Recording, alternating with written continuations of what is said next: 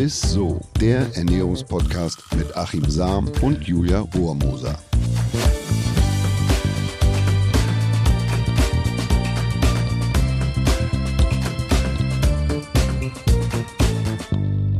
Hallo ihr Lieben, herzlich willkommen zu einer neuen Folge ISSO, dem Ernährungspodcast mit unserem Ernährungswissenschaftler Achim Sam. Und meiner Co-Moderatorin Julia Rohrmoser. Hallöchen! Hallo. Ja, ein bisschen aufgeregt bin ich schon, ne, was soll ich sagen? Bislang haben wir ja noch gar nicht das Ganze im Podcast thematisiert, aber die heutige Folge spricht mich natürlich auch ganz persönlich an, denn ich bin ja jetzt selbst Mama und schaue jetzt natürlich nochmal ganz anders auf Ernährungsthemen. Ne? Vor allem eben, wie es um die Ernährung und Entwicklung bei Babys und Kleinkindern steht. Achim, wahrscheinlich wirst du dazu demnächst dann auch ein paar Nachfragen noch dazu beantworten müssen. Aber heute haben wir uns erstmal Verstärkung ins Studio geholt. Es soll in der heutigen Folge nämlich darum gehen, ob und wie die Ernährung schon früh die Entwicklung des Kindes beeinflusst. Stell uns doch am besten, Achim, wie immer, ne, unsere Gäste mal vor. wie immer.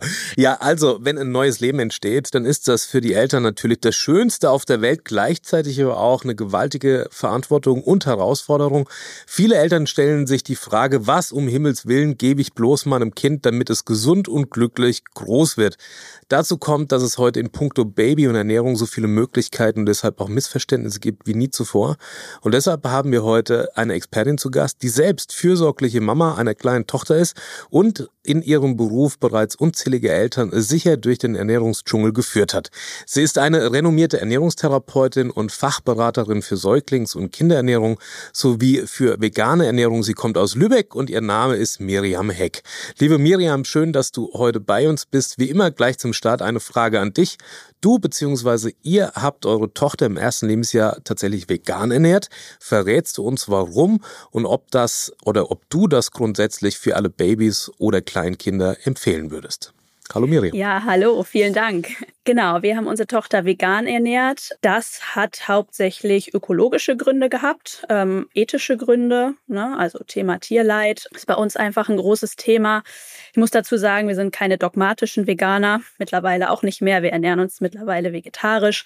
Aber gerade so im ersten Lebensjahr ist, ne, ich habe meine Tochter gestillt, sehr lange, zwei Jahre, ist vegane Ernährung relativ einfach. Später muss man da ein bisschen mehr bedenken und ich würde das ganz sicher auch nicht für jeden empfehlen, ähm, sondern man muss sich dann eben schon ein bisschen damit auseinandersetzen. Aber wenn man das klug macht und sich vollwertig vegan ernährt, ist das eine ziemlich coole Ernährungsform auch für Babys. Mhm. Finde ich total spannend, ähm, weil du das jetzt auch nicht so dogmatisch angehst. Sagst du, warst du dir da einig mit deinem Mann gleich? Ja, tatsächlich. Ähm, der ist tatsächlich vor mir schon Veganer gewesen. Ah. hat sich da mittlerweile auch ein bisschen ähm, ja, moderater eingestellt. Ähm, aber das hat sich bei uns einfach vorher schon, also bevor wir Eltern geworden sind, ähm, so entwickelt. Und dementsprechend haben wir das einfach so weitergemacht. Okay, Julia ist neben mir schon ganz hibbelig, aber ich habe nur eine Frage. Ja, alles gut, mach, Dann darfst du. Ich weiß, dir ja, ja. brennt unter den Nägeln und du hast da eine Menge zu fragen. Aber du sagst, du hast zwei Jahre fast gestillt. Was mhm. hat das denn, ähm, ähm, oder warum hast du das gemacht? Was hat das für Vorteile? Also ich kenne das ja noch auch, auch aus, meinem, aus meiner Studiumszeit, wo man gesagt möglichst lange stillen, mhm. macht gesunde Kinder. Was hatte das für einen Grund für dich? Ähm, das hat sich ehrlich gesagt auch so ergeben. Ich meine, die Empfehlung ist ja mindestens drei Monate zu stillen. Ne? Dann haben wir so das Thema kindliche Darmentwicklung und so, Mikrobiom und so. Das haben sie dann eigentlich ganz gut mitbekommen. Ähm, aber was viele auch nicht wissen, ist, dass auch in Deutschland die Empfehlung ist, zwei Jahre begleitend zu stillen. Ne? Tatsächliche Stilldauer ist ja viel kürzer, die ich glaube ich bei ungefähr ein halb, beim halben Jahr so. Und dann, und sorry, und dann fängt man sozusagen mit Beikost also an oder, oder mit anderen. Ja, genau. Dann fängst du mit Beikost an, mhm. ähm, aber dann wird eben begleitend noch weiter gestillt. Ja, ne? okay. ne? Also die. Rolle der Muttermilch tritt dann eben in den Hintergrund und die feste Nahrung tritt immer weiter in den Vordergrund. Ähm, das hat ganz viele Vorteile. Also es hat viele Vorteile für die Mutter-Kind-Bindung. Ne? Also es ist einfach ein sehr intimer Prozess, der sich sehr gut auf die Beziehung auswirkt zwischen Mutter und Kind. Was nicht heißt, dass man dafür stillen muss, ne, möchte ich auch dazu sagen. Das geht, kann man natürlich auch auf anderem Wege gut machen. Ähm, ja, und gerade eben bei der veganen Ernährung ähm, haben wir dadurch einfach ein bisschen gesicherte Nährstoffzufuhr. Ne? Wenn ich einfach weiß, die Muttermilch ist noch da, ähm, kann ich da erstmal ein bisschen entspannter sein, was so kritische Nährstoffe angeht. Zumindest zu Beginn ich wollte tatsächlich, weil wir schon so tief im Thema sind, einfach noch mal ganz kurz äh, fragen, wie du überhaupt zu diesem ganzen äh, Thema gekommen bist. Also was fasziniert dich überhaupt an der ganzen Sache, um noch mal von vorne anzufangen sozusagen? Initial drüber gekommen bin ich bei mir über den Sport. Das ist schon viele, viele Jahre her. Also hat mich schon immer interessiert. Ähm, und dann habe ich ja nochmal Ernährungstherapie studiert und dort eben erstmal mich mit der Erwachsenenernährung beschäftigt und war einfach schon mal total geflasht von dem Potenzial, was Ernährung einfach hat. Also sowohl eben in der Prävention, aber auch vor allem in der Therapie. Also wie viel man einfach mit Ernährung schon erreichen kann. Fand ich einfach super interessant. Und so diese ganze, das ganze Thema Kinderernährung kam auch echt mit meiner Schwangerschaft erst. Da habe ich mich natürlich nochmal anders damit beschäftigt, ähm, fand es einfach mega spannend, habe äh, Fortbildung gebucht und ähm, eben auch die Ausbildung gemacht, ähm, wie Achim eingangs schon sagte. Äh, und bin einfach immer wieder geflasht davon, wie früh eigentlich der Einfluss ähm, der Ernährung für Kinder schon losgeht. Ja, also schon im Mutterleib, wenn man so will. Und auch da, was das für ein großes Potenzial hat. Also wie viel man da gut machen kann am Anfang und wie viel die Kinder ähm, ein Leben lang dann davon profitieren. Wie ist denn das momentan? Also was sagt denn die aktuelle Studienlage so? Also inwiefern hilft jetzt die Ernährung der Entwicklung von Babys und äh, ja, Kleinkindern? Also es liegt ja erstmal nahe, dass Essen bzw. Ernährung einen entscheidenden Einfluss darauf hat, wie sich Kinder jetzt körperlich, aber auch geistig entwickeln. Ähm, der kindliche Stoffwechsel arbeitet ja einfach deutlich schneller, also auf Hochtouren. Ne? Der befindet sich im Aufbaustoffwechsel. Ähm, das ist einfach ganz anders als bei Erwachsenen und grundsätzlich ist es jetzt erstmal so, dass die einfach einen viel, viel höheren Energiebedarf haben, ne? also relativen Energiebedarf bezogen ähm, auf ihr Körpergewicht und vor allem ähm, auch einen viel höheren Nährstoffbedarf. Ne? Ähm, und ja, da werden eben die Grundlagen quasi schon in der frühen Kindheit gelegt und ja, worauf deine Frage, glaube ich, auch abzielt, dass ähm, ja der Einfluss verschiedener Aspekte der Ernährung ähm, wird viel diskutiert und ich sagte schon, es liegt ja auch irgendwie nahe. Ähm, aber man muss auch sagen, die Studienlage ist nicht so gut. ähm, es gibt leider nur wenig Studien, wo man jetzt sagt, die sind methodisch gut, die sind auch groß genug. Ähm, aber so ein paar einzelne Nährstoffe kann man schon ähm, ja, nennen, ähm, wo wir wissen, dass sie einen Einfluss haben. Und ich denke, der wichtigste ähm, sind die Omega-3-Fettsäuren. Ne? Die sind in aller Munde. Und ja, die aktivsten sind ja so das EPA und das DHA. Das haben die meisten bestimmt schon mal gehört. Eicosa, Pentainsäure und Docosahexaensäure, muss sich kein Mensch merken. EPA und DHA reicht. Und die finden wir ja hauptsächlich in ja, Kaltwasserfischen, ne, in diesen fettreichen Fischen, aber auch in Mikroalgen aus dem Meer. Und ähm, ja, es ist eben so, dass das DHA 40 Prozent aller Fettsäuren ähm, ausmacht, die im Gehirn vorkommen und sogar 60 Prozent derer, die in der Netzhaut des Auges vorkommen. Ja, und wenn man sich das überlegt, dann lässt sich ja allein daran schon ablesen, dass die für die Entwicklung des Gehirns und auch für der Sehfunktion sehr, sehr, sehr wichtig sind. Ja, also da würde ich sagen, das ist so der, der Nährstoff, wo das irgendwie, wo es irgendwie am klarsten ist, ja, weil sie eben so eine ganz wesentliche Funktion im Gehirn übernehmen. Also bei uns hat man immer im Studium auch zwischen den Zeilen gesagt, na, Omega-3 macht schlaue Kinder. Ja, ähm, genau. ich weiß Wird aber, auch dass, gern als Brain Food bezeichnet, ne? Ja, aber da gibt es natürlich nichts zu. Also ich kann mir nicht vorstellen, dass Nein. es da eine Studie zu gibt. Mir ist zumindest noch keine in die Finger geraten und ich glaube, meine Mutter hat dort recht wenig Fisch gemacht, äh, so quasi, als ich Kind ja. war. Wo, wo kriegt man denn Omega-3 her? Also wenn du jetzt auch, äh, du hast ja gesagt, auch äh, vegan ernährt im ersten, im ersten Jahr. Gibt es da Quellen nur aus Alge oder wird da substituiert oder was sollte man da machen? Ja, da geht das nämlich schon los. Also Fisch ist eben das, ähm, ja, die, die primäre Quelle, wo wir sagen, ne, zwei Fischmahlzeiten pro Woche, einmal fettreichen Fisch, geht aber natürlich nicht für alle. Ja, und ich finde, dass man auch immer zumindest mal drüber reden muss, ähm, dass, ja, dass es eben auch ökologische Aspekte hat. Ne? Ähm, was wir im Endeffekt dann machen müssen, ist supplementieren. Also Öl aus Mikroalgen können wir nehmen. Ne, das gibt es. Gibt auch ähm, verschiedene andere pflanzliche Öle, Leinöl, Olivenöl zum Beispiel, die mit ähm, Mikroalgenöl angereichert sind. Das finde ich einfach für die Kinderernährung sehr, sehr praktisch. Da können wir ja nicht mit Fischölkapseln anfangen. Ne? Ich kann einem jährigen Kind keine Fischölkapseln geben. Das ist irgendwie schwierig. Das geht vielleicht einmal, ähm, einmal und dann nie wieder. ja, genau. Das äh, ist nicht so eine gute Idee. Ähm, aber mit, mit diesen angereicherten Ölen kann man gut arbeiten. Gibt es auch angereicherte Lebensmittel. Ne? Es gibt auch angereicherte Margarine ähm, oder solche Geschichten. Ähm, oder eben Fischöl. Ja. Du bist ja äh, selbst Mama und ich bin ja jetzt auch äh, vor kürzlich ähm, Mama geworden und ich finde es wahnsinnig mittlerweile verwirrend und anstrengend. Man liest einfach so viel, was man machen sollte, was Kinder essen sollte und deswegen würde mich mal interessieren, wie doll achtest du da jetzt drauf? Also gibt es auch mal Ausnahmen oder wie doll achtest du auf diese ganzen ernährungswissenschaftlichen Kenntnisse da, die du geschlossen hast und kann man generell irgendwas richtig falsch machen oder ne, man ist ja so als junge Mama mittlerweile einfach so ein bisschen verwirrt. Ja, definitiv gibt es bei uns auch mal Ausnahmen und ähm, das ist eben auch das Problem, was wir in der Praxis immer sehen. Also was bringt es mir, wenn ich die bestimmte Zufuhrempfehlung von Nährstoff XY weiß? Es bringt mir im Endeffekt gar nichts. Also wir arbeiten eh auf Lebensmittelebene, gucken, ne, welche Lebensmittelgruppen sollte ich ungefähr wie oft essen. Ähm, und das ist auch die Ebene, auf der man sich Gedanken machen sollte. So. Ja, also ich berechne da jetzt auch nichts. Ich muss schon sagen, ich habe einen groben Überblick darüber. Ähm, das ist auch was, was ich Eltern in der Beratung gerne mitgebe, gerade wenn die Kinder dann eben auch fremdbetreut werden. Also interessiert euch dafür, was kriegen die Kinder in der Kita, was haben sie schon gegessen, was muss ich vielleicht noch anbieten, ne? gab es vielleicht schon Fleisch, muss ich es zu Hause nicht nochmal anbieten. Also dass ich da einfach so ein bisschen einfach weiß, grob im Schnitt über die Woche gesehen, ähm, was hat mein Kind schon gegessen, habe ich so den Süßigkeitenkonsum ein bisschen im Blick.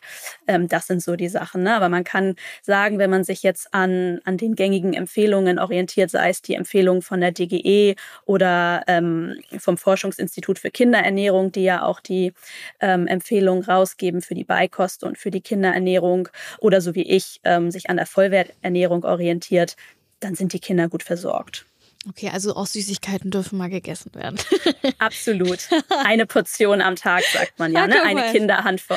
Sehr gut, sehr gut. Ich, eine Kinderhand. Eine Kinderhand. Ja, also Kinderhand. Wenn, wenn, du jetzt meine, meine Hand nimmst, dann, äh, dann wird es ein bisschen mehr. Ich würde noch einmal gern zurückspringen, weil das, das sind wir jetzt einmal äh, durchgegangen. Wir waren noch mit, mit den Studien noch gar nicht fertig. Du hast jetzt gesagt mhm. Omega-3. Hast du denn sonst noch Lebensmittel, wo es ähm, Untersuchungen zu gibt, wo du sagst, kann von Vorteil sein? Ja, also über Jod kann man mal sprechen. Ähm, das war früher ein großes Thema, ne? wenn es da so einen schweren Jodmangel in der Schwangerschaft gab, dann hat das ähm, zu schweren Störungen bei den, bei den Säuglingen geführt. Ähm, es ist nicht ganz klar, inwieweit jetzt ein milder Jodmangel während der Schwangerschaft oder auch dann während der Kindheit ähm, zu Beeinträchtigungen führt. Man hat aber gesehen in Beobachtungsstudien auf Populationsebene, dass ein chronischer Jodmangel zu einer Verringerung des Intelligenzquotienten führt. Ne, man hat da jetzt ähm, in der Studie sagen sie 12,5 bis 13,5 Punkte.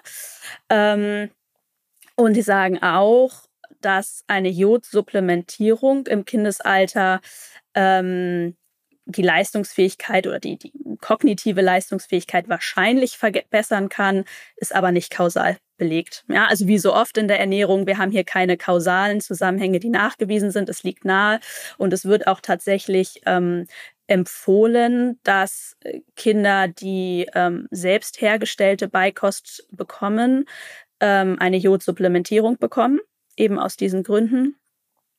Von daher sollte man da definitiv einen Blick drauf haben.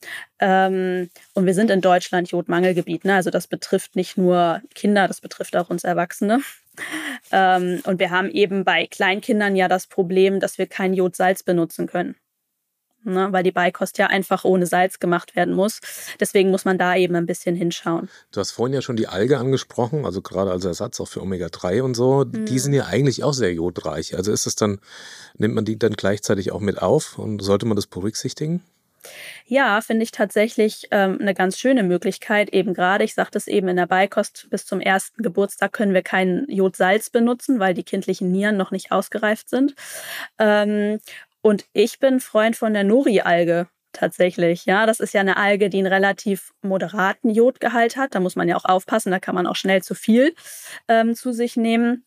Aber mit der Nori-Alge passt das ziemlich gut. Wenn man so ungefähr ein Gramm davon nimmt, das sind 50 bis 80 Mikrogramm Jod. Und das entspricht auch so ungefähr dem, was man supplementieren müsste. Und ich habe das bei meiner Tochter so gemacht, dass ich die einfach in den Brei mit reingerührt habe, einmal am Tag. Das hat ja? ihr geschmeckt. Also ja, du hast den Brei also ja nicht die, von den Wänden und so wieder. Nein, nein, nein. Ich, ich finde auch persönlich, die schmeckt nicht so, die schmeckt nicht so vor. Jedenfalls in der Menge nicht. Ne? Da habe ich keinen ganzen Teelöffel genommen, eine Messerspitze. Julia, probier's aus. Ja, ich werde mal Ja, das geht gut. Ja. Also bei den, bei den vegan ernährten Kindern müssen wir das so machen. Ja, ne? gut. Ja, Weil die keinen ja. Fisch kriegen, ähm, da, da müssen wir das tatsächlich. Oder wir müssen halt ein Präparat nehmen, mit dem wir supplementieren. Aber ich finde immer so eine natürliche Form eigentlich ein bisschen schöner. Hat denn äh, sozusagen eine vegane oder eine vegetarische Kostform, jetzt nicht nur aus, sagen wir mal, aus ethischen Gründen oder äh, Tierwohl, auch sonst noch Vorteile für das, fürs Kind? oder fürs Baby?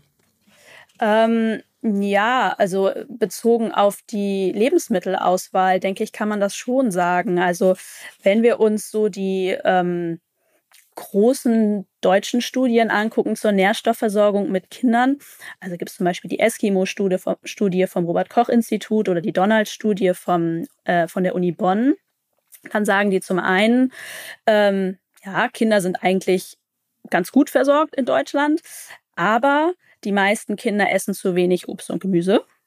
Ähm, der Anteil an pflanzlichen Lebensmitteln und komplexen Kohlenhydraten ist zu gering und der Verzehr von Fleisch und Wurstwaren ist zu hoch. So, jetzt in der breiten, im, im Querschnitt ähm, der deutschen Kinder. Und wenn wir uns dann ähm, die Veggie-Studien angucken, zum Beispiel, da gibt es zwei Stück, die Veggie Diet und die Veggie Use Studie. Ähm, die haben sich angeguckt, ähm, die Ernährung und die Gesundheit von vegetarisch, vegan und mischköstlich ernährten Kindern. Da haben wir dann eben gesehen, dass sie den höchsten Konsum an Gemüse, Obst und Getreide haben sehr viel weniger Fertiggerichte, Süßwaren und Knabberzeug gegessen haben, drei bis siebenfach mal mehr Hülsenfrüchte und bis zu zehnmal mehr Nüsse. Also zehnmalfach höhere Menge an Nüssen. So, das heißt, auf der Ebene würde ich sagen, hat das einfach schon Vorteile. Also man kann sagen, die ernähren sich oder orientieren sich mehr an den Empfehlungen, die eigentlich auch für die Mischköstler gelten. Ja, und eben den, den ökologischen Aspekt, den ich am Anfang auch schon ansprach. Wie achte ich generell jetzt drauf? Das habe ich mich gefragt, ob mein Kind alle wichtigen Nährstoffe sozusagen äh, aufnimmt oder beziehungsweise ob er vielleicht irgendeinen kleinen Mangel oder sowas hat. Macht man da schon eine Art Blutbild oder gibt es da irgendwelche Empfehlungen? Oder? Ja, das, das, das fragen sich die äh, Eltern natürlich, weil sie das irgendwie gerne immer wissen wollen. Und dein ja. Wert ähm, macht man in der Regel nicht. Also mhm. Blutabnahme bei Säuglingen ist sowieso nicht so schön. Nee, genau deswegen. Versucht man eigentlich zu vermeiden. Ja. Ähm, das macht man im Endeffekt, wenn es Auffälligkeiten gibt. Also ich weiß von manchen Kinderärzten, ähm, dass sie, oder wenn die Eltern berichten, dass sie ihr Kind vegan ernähren, dass sie dann schon mal ein B12 und ein Eisenwert Wert mal abnehmen. Einfach präventiv. Aber ansonsten würde man das standardmäßig nicht machen. Also da würde man dann gucken, wenn es irgendwelche Mangelerscheinungen gibt, ähm, woran das liegen könnte. Ja, aber ansonsten, wie gesagt, wenn man sich an die Empfehlungen hält, und da gibt es ja eben auch für die vegane Ernährung ähm, oder für die vegane Vollwerternährung gibt es ähm, gute Empfehlungen, dann brauche ich da eigentlich auch keine Sorge haben, dass das Kind nicht gut versorgt ist. Okay, sehr gut. Ja, manchmal steckt man da ja aber auch nicht drin, ne? Weil, also ich sag mal so, manchmal wollen Kinder auch einfach nicht das essen, was man denen ja gerade geben möchte. Richtig. Das, ist, das kommt ja noch dazu und deswegen, wie ist denn das? Muss man sich da als Elternteil irgendwie schlecht fühlen oder was können wir dagegen dann machen? Oder? Nein, auf gar keinen Fall. Also das hängt natürlich auch so ein bisschen ähm, ja, mit der, mit der Entwicklung des Essverhaltens zusammen. Ich glaube, da hattet ihr auch schon mal eine richtig coole Folge mit der Katja Kröller genau, zusammen genau. gemacht. Das mhm. hatte ich schon ähm, gesehen. Äh, da kann man in der Richtung eben so ein bisschen gucken, aber grundsätzlich ähm, sind die Zeichen eigentlich immer erstmal auf Entspannung. ähm, wenn ich natürlich ein, äh, sage ich mal, extrem ich mag das Wort Picky Eater immer nicht so gerne, aber ich sage es jetzt einfach mal, ein sehr, ein sehr wählerisches Kind habe, muss ich natürlich gucken, ob ich mit der Kostform, die ich gewählt habe, ähm, gut fahre. Also ein Kind, was eben absolut keine Hülsenfrüchte und kein Obst und Gemüse isst, ähm, das kann ich halt schlecht vegan ernähren. Ne? Also da muss ich dann vielleicht nochmal überdenken, ob das dann gerade noch so der richtige Weg ist oder ob ich da vorübergehend dann vielleicht doch die tierischen Produkte brauche, um eine gute Nährstoffversorgung sicherzustellen. Picky Eater. Ich habe jetzt gedacht, ist da nur Bio oder nur Kaviar oder keine Ahnung. ähm, aber gibt's denn. Schlechter Esser. ja. Furchtbarer Begriff. Picky drückt den Eater. Kindern Sherry. immer so ein, Ja. ja. der drückt den Kindern immer so einen Stempel auf. Das finde ich ganz ungünstig eigentlich. Aber ist ja in aller Munde. Ja, Ich mochte wohl als Baby alles und das Ich sieht auch. man mir manchmal auch heute noch an. Ich habe auch Ja, die alles nenne ich immer die Hobbyesser. Guck. Das ist gut, das ist gut. Da war ich wohl der Hobbyesser und bin es auch heute noch. Äh, aber gibt, wenn man natürlich jetzt nicht so gern ein Blutbild macht und so, oder eigentlich nicht, ähm, gibt es denn äh, so Zeichen, wo Eltern darauf achten sollten, ob, ob man jetzt sieht, ob das Kind ernährungstechnisch gut aufgestellt ist oder äh, wo man sagt, naja, man sollte da vielleicht schon mal irgendwie zum Arzt marschieren oder so. Ähm, Ja. Also im Endeffekt gucke ich mir immer mein Kind an. Ne? Ähm, der erste Indikator ist einfach das Gewicht. Ne? Da gibt es ja Referenzwerte. Ähm, bei den U-Untersuchungen werden die Säuglinge und Kinder gewogen und dann gibt es da so Perzentilenkurven, ähm, wo das Gewicht eingetragen wird. Und wenn die da eben ja, großartig nach unten oder nach oben abweichen, dann muss man eben schon mal hingucken. Also das Gewicht und das Längenwachstum guckt man sich an. Ähm, beim Gewicht kann man so ganz grob über den Daumen gepeilt sagen, die Kinder sollten im ersten Lebenshalbjahr ihr Geburtsgewicht verdoppeln und bis zum ersten Geburtstag verdreifachen. Wenn sie das tun, ist schon mal ganz gut. Ähm, was aber viel wichtiger ist, ist im Endeffekt der Kopfumfang. Daran kann ich einfach sehen, ist das Hirnwachstum gut.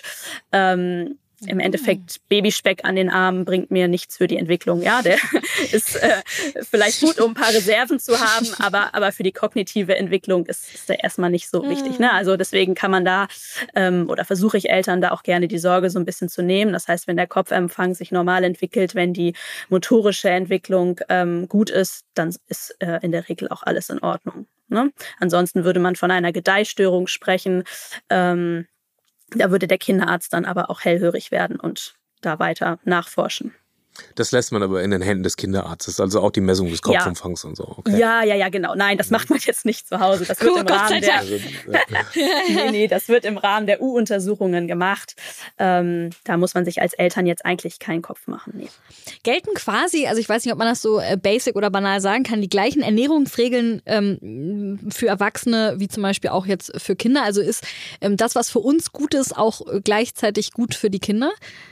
Ja, das kann man im Großen und Ganzen schon sagen. Da gibt es keine großen Unterschiede, außer eben der Aspekt, was ich eingangs schon sagte, dass die Kinder eben einfach eine höhere Nährstoffdichte brauchen. Ja, also wir müssen mehr Nährstoffe, mehr Mi Mikronährstoffe in die Kalorien packen, als das bei Erwachsenen der Fall ist. Vielleicht kann man das so sagen. Ähm, das heißt, da ist nicht so viel Raum für leere Kalorien. Ja, deswegen ja auch die Begrenzung ähm, mit, den, mit den Süßigkeiten. Aber ansonsten gelten da im Endeffekt auch die gleichen Empfehlungen. ich Da würde kann man das sich jetzt Gläschen, die. das Gläschen Rotwein am Abend würde ich Auch noch vielleicht mal weglassen, ne? Ja, das würde ich dann vielleicht auch weglassen. Den Kaffee fände ich auch ganz gut, wenn wir den streichen. Sehr gut, der stand bis jetzt noch nicht auf unserem Plan. Was hat das mit dem Kaffee auf sich? Also vielleicht nochmal aus deinem Munde, warum lässt man den eher weg? Weil es da keine Studien gibt dazu. Es man gibt weiß ja- einfach nicht, wie viel Ja. Koffein ähm, toleriert werden kann, ohne Hm. negative Effekte. Das wäre auch eine Studie, die sich eher aus ethischen Gründen verbietet. Von daher lässt man das einfach sein. Weil es gibt ja die verrücktesten äh, Geschmäcker auch und schon bei Kleinkindern, bei Babys, also mit Schafesser und so und aus Südamerika, die das echt gewöhnt sind. Also deshalb war es Ja. noch eine Frage, Kaffee, ist es, also Koffein ist der Grund, dass man es eigentlich Ja, ja. lässt genau. und auch nicht Kinder Das ranführt. wäre an- an jetzt der Grund. Ähm, es gibt es natürlich so, dass jetzt gestillte Kinder, wo die Mutter Kaffee trinkt, die kriegen auch ähm, oder Mhm. kriegen über die Muttermilch Ach, dann auch gewisse Mengen an Ja. Koffein mit. Das geht, der, der ist muttermilchgängig. Ähm, da sage ich immer, ne, möglichst wenig trinken und dann das Kind beobachten. Also wenn ich merke, wenn ich Kaffee getrunken habe, ähm, ist mein gestilltes Kind total nervös und unausgeglichen. Na, da muss ich vielleicht mal gucken, ob ich das ein bisschen reduzieren kann. Ich selber habe, glaube ich, nach zwei Monaten oder so wieder angefangen, Kaffee zu trinken, eine Tasse. Ich habe da jetzt nichts gemerkt. Dementsprechend also wenn- habe ich es dann auch einfach so Wenn weitergemacht. das Baby dann wie Usain Bolt durch die, durch die Wohnung flitzt, dann sollte man als Elternteil den Kaffeekonsum als Mama etwas So kann man es sagen oder so kann man es stehen lassen wahrscheinlich. Ähm, Nochmal kurz zum Schluss, kannst du uns eventuell nochmal so drei ja, ganz praktische Tipps für die Ernährung von Kleinkindern mit auf den Weg geben? Vielleicht auch so für Einsteiger oder so? Wichtig finde ich immer zu jeder Mahlzeit, also für Kinder jetzt, dass wir ein energiefreies Getränk einfach dazu reichen. Ja, viele Kinder trinken zu wenig, meine Tochter übrigens auch. ich versuche mein Bestes. Ähm, Und zu jeder Mahlzeit sollte immer etwas Frisches gereicht werden. Ja, also entweder ein gegartes Gemüse oder eine Obst- oder Gemüse-Rohkost. Und ich finde es auch ganz gut, gerade auch für ältere Kinder, wenn es einmal am Tag so eine gegarte Hauptmahlzeit, also was Warmes gibt. Ja, das sind so ganz, ganz basale ähm, Tipps und vielleicht ein letzter, auch wenn das der vierte ist, ähm, finde ich es extrem wichtig, so ein bisschen die Mahlzeitenstruktur im, im Blick zu halten, behalten, weil wir einfach ähm, dieses Dauersnacking schon bei Kindern sehen und das sehr schwer wieder rauszubekommen ist. Ja, also fünf Mahlzeiten sind ja die Empfehlung und ähm, da tun Eltern auch ganz gut daran, sich daran zu halten. Was ist denn die richtige Trinkmenge für Kinder? Oder man sagt, ähm, also man arbeitet immer mit Portionsgrößen, ne? also jetzt nicht in Milliliterangaben und man sagt sechs Gläser. Und ein Glas ist immer so groß, dass es in die Hand passt. Ja, also so, beim Säugling ja. wäre das so ein Schnapsglas, ähm, kann man da ganz gut benutzen. Naja, und wenn dann die Kinder eben größer werden, wird auch das Glas größer. Sehr gut. Ich glaube, mit diesen goldenen Regeln zum Schluss kannst du uns auf jeden Fall jetzt nach Hause schicken. Nein, sehr gut. Ich glaube, wir sind alle gut gewappnet. Wir sind natürlich noch nicht ganz am Ende angekommen. Uns erwartet jetzt noch das Highlight der Woche. Das Highlight der Woche. Und das kommt natürlich heute, Miriam, von dir. Ja, ähm, wir haben uns gefragt oder ich habe mich gefragt, warum so viele Eltern eigentlich immer mit der Pastinake in die Beikost starten. Das ist ja irgendwie so ein Klassiker. Und das hat hauptsächlich praktische Gründe. Ähm, die hat ja so ein ganz süßlich feines, nussiges Aroma. Und Muttermilch schmeckt ja auch süß. Ne? Und von daher ist das eigentlich ein ganz guter Einstieg so ins Gemüse. Und die lässt sich vor allem so richtig gut schön cremig pürieren. Ne, ist sehr gut bekömmlich und deswegen ähm, ja, wird die häufig äh, gewählt und das finde ich eigentlich auch eine ganz gute Sache. Hm. Man kann aber auch jedes andere Gemüse nutzen. Ja, die Frage habe ich mir auch schon immer gestellt. Warum wird man als Kind wird man so rangeführt an Pastinake? Ja, ne? sogar und ja. irgendwann äh, schleicht sich das so aus aus dem Ernährungsplan im Erwachsenenalter. Also ich kann mich nicht irgendwann nicht erinnern, wann ich die letzte ja. Pastinake gegessen habe. Aber eigentlich müsste es doch so sein, dass man dann so einen richtigen Gieber drauf hat, wenn man das als Baby schon so gefüttert kriegt. Ja, die schmeckt ja auch total gut. Pastinaken Pommes gibt es doch jetzt in so ganz ja. hippen Burgerläden. Burgerläden habe ich auch schon mal gegessen. Stimmt, stimmt, die sind lecker. Ja, die ist, es ist ja eigentlich eine ganz, ganz alte Gemüsesorte, die mhm. jetzt so ein bisschen neu entdeckt wurde. Also ich finde die super. Auch für Gut. Erwachsene. Ein schönes Highlight, ne, muss ich sagen. Probiere ich mal die Pastinaken-Pommes aus. nicht die Pastinake als Gemüse, sondern die Pommes. Ja, natürlich die Pommes. Ja, vielleicht, vielleicht nicht als Brei, ne? Ich, ich empfehle doch die Pommes. Sehr gut. Ja, Mensch, Miriam, wir sind auch schon am Ende jetzt angekommen. Vielen, vielen Dank für diese spannende Folge. Ich natürlich auch gerade als frische Mama konnte jetzt auf jeden Fall sehr, sehr viel mitnehmen und bedanke mich ganz herzlich. Das freut Dank. mich sehr. Vielen Dank. Vielen Dank. Vielen Dank. Was, ich, was ich mitgenommen habe, also ich nicht Vater, aber dass man auch da entspannter irgendwie rangehen kann und das nicht so, dass man sich nicht so sehr verrückt macht, ne, sondern es ist gar nicht so schwer, die Ernährung des Kleinkindes. Absolut. Danke, Miriam. Danke dir. Danke auch. Und das war's dann leider auch schon wieder mit Isso. Danke fürs Zuhören. Schickt uns gerne eure Nachrichten und Themenvorschläge an isso.edeka.de. Und ansonsten freuen wir uns natürlich auch über Bewertungen auf der Podcast-Plattform eurer Wahl. Bis nächste Woche, ihr Lieben. Tschüss. Dieser Podcast wird euch präsentiert von Edeka. Wir lieben Lebensmittel.